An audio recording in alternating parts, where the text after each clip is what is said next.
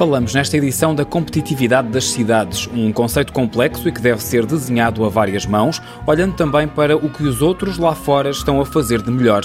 É esta a convicção de António Castro, presidente do Conselho de Administração da GaiURB, a empresa municipal de Gaia, dedicada ao urbanismo e à habitação, com quem falamos agora no Desafios do Urbanismo.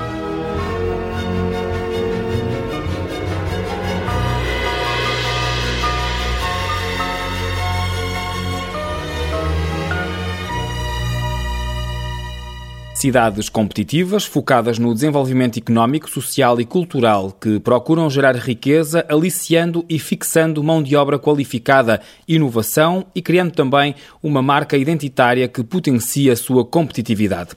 António Castro, o que é que para Gaia ou para a Gaiurb significa uma cidade competitiva no século XXI? É algo complexo, eu acho que tem a ver muito também com o ecossistema de cada país.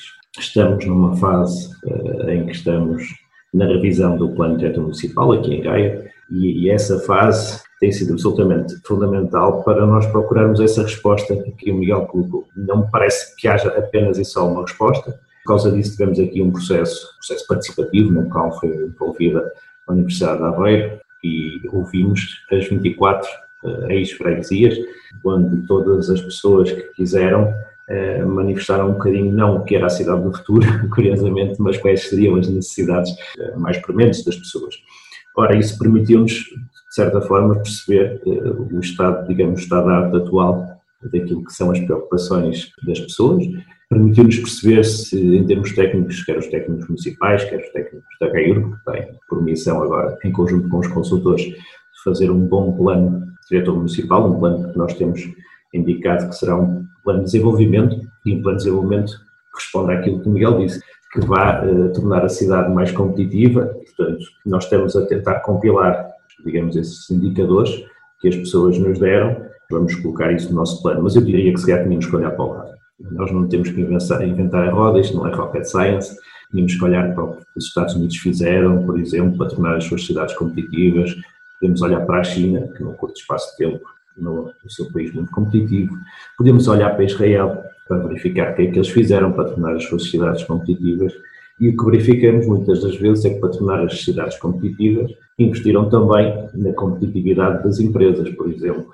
Israel é um caso paradigmático disso, será um dos países do mundo com mais startups. Creio que é uma startup, posso estar a falhar, mas é mais, mais coisa, menos coisa. Não sei se temos a percepção, mas Israel tem mais ou menos a população de Portugal menos um milhão. Eles têm uma startup por cada 1.400 pessoas. Esta questão também de ter uma startup faz aqui induzir uma cultura de risco, não é? Quer dizer, é algo que também já está dentro do próprio contexto mais societário, no fundo, de Israel. E essa cultura de inovação e de risco e da potência para a falha, sem medo, é algo que se está a traduzir agora, por exemplo, neste indicador tão simples quanto isso. Nós temos quatro unicórnios, quatro empresas em Portugal que são consideradas unicórnios. Israel com menos população, o, equivalente tem cerca de 30. Portanto, estamos a ver que já está numa, numa escala ligeiramente diferente. Curiosamente, Espanha tem menos que Portugal, apesar da dimensão, tem só duas.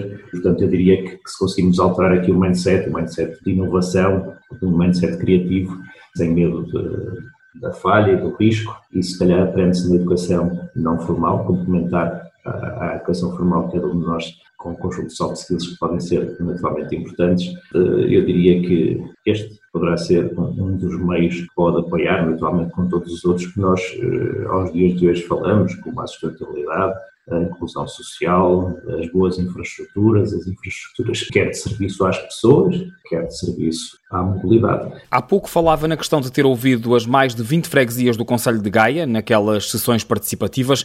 O vosso objetivo foi perceber como, através destes contributos que as pessoas puderam dar, criar desenvolvimento económico, social, cultural era essa a vossa ideia? No fundo, estes três pilares levam também ao favorecimento da competitividade. Exatamente, exatamente. Eu acho que isto tudo funciona assim de uma forma muito, muito pragmática. Nós temos aqui em Vila Nova Gaia temos um presidente que no fundo orienta as políticas e orienta-se e a direção no fundo e vai desdobrar isto no conjunto dos vereadores, vai desdobrar nas empresas municipais, nós vamos desdobrar nos nossos técnicos e tivemos essa, eu não vou dizer sensibilidade, mas tivemos essa atenção de perceber que não se governa uma cidade, e foi no fundo também uma orientação do Sr. Presidente, não se governa uma cidade sem se ouvir as pessoas. Aliás, não se capacita uma cidade sem se envolver as pessoas. E eu creio que este terá sido um exercício fundamental para, no futuro, as pessoas continuarem envolvidas. E quando falamos em inovação, falamos muito sempre no espírito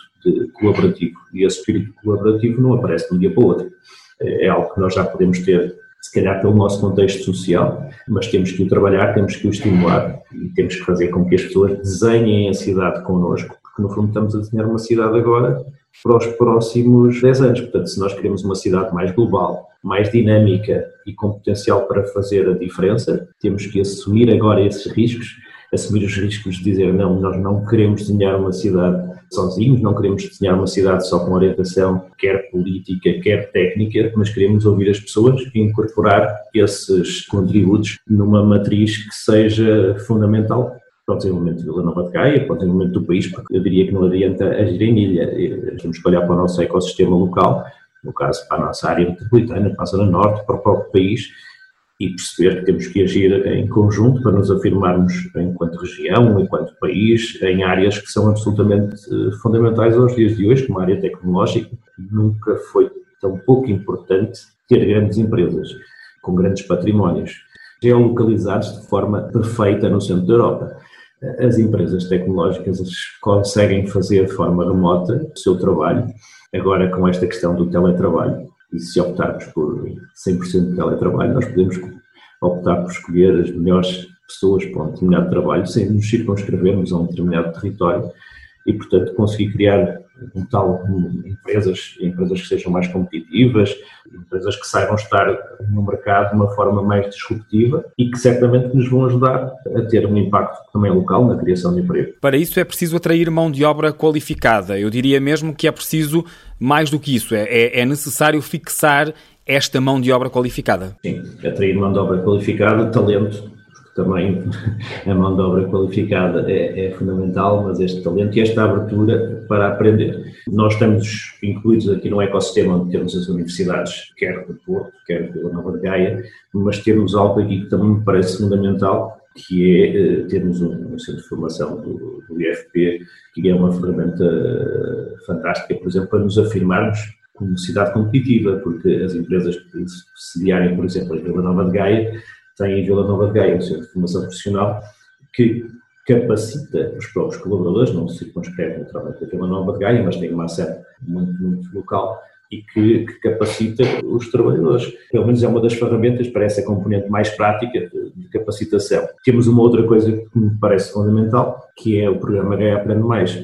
Temos um programa desenhado já há algum tempo, na qual as crianças podem ter, em horário pós-escolar, é um conjunto de atividades de capacitação e âmbito não formal. Isto, se por um lado ajuda os paizinhos a compatibilizar a vida profissional com a pessoal, capacita também as crianças. E, portanto, esta é uma ferramenta que o município tem já há muito tempo, de forma indireta.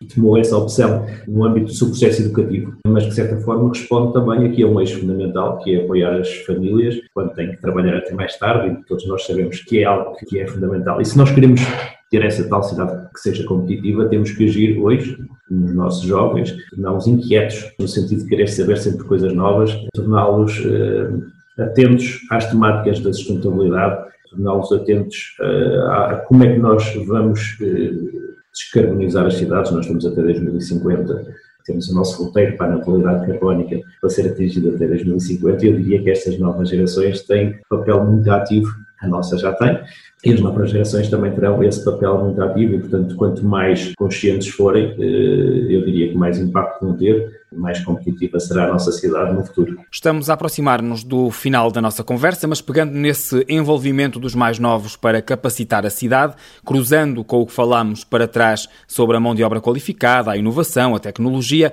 em jeito de síntese, aquilo que tem de mudar a partir de agora ou uh, que já está mesmo a mudar, é a forma de olhar o território para que o território se afirme de outra maneira? Eu diria que sim. Nós, há, há uns tempos atrás, se dissemos alguém para desenhar uma cidade, se calhar desenharia cidades com 10 faixas de rodagem, portanto, ter na cidade uma forma de andarem muitos carros. E se calhar se dissemos agora alguém para desenhar a cidade, e normalmente as crianças são assim muito criativas e, e, também muito honestas, se calhar desenhariam parques, desenhariam espaços de fruição, desenhariam espaços verdes, equipamentos, eh, uma cidade que seja amiga das crianças, mas que também seja amiga das famílias que trabalham, também seja amiga das pessoas da terceira idade, portanto seja amiga no fundo de todo, um contexto, portanto, voltando a dizer que seja uma cidade que consiga ter uma resposta inclusiva para todos os cidadãos. E criando assim uma marca identitária da cidade. Sim, focarmos muito neste pensamento orientado para o futuro. E esse pensamento orientado para o futuro tem sempre uma base muito forte também na educação. Eh, e foi um pouco isso que nós tentamos fazer já há algum tempo. A pandemia foi algo que nos afetou, mas eu diria que estes modelos que nós temos agora a trabalhar, quer de território, quer de cidade, quer modelos económicos, têm que ser modelos uh, ousados para responder a qualquer pandemia que nos apareça pela frente.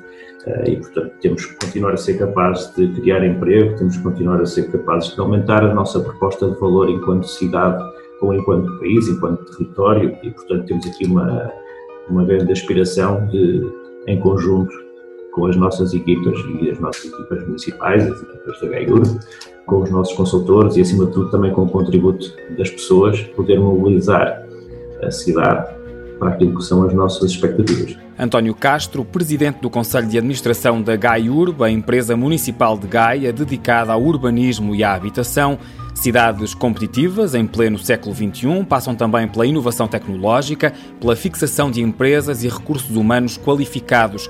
Gaia quer ser uma cidade mais global, mais dinâmica e com potencial para fazer a diferença. Uma cidade competitiva.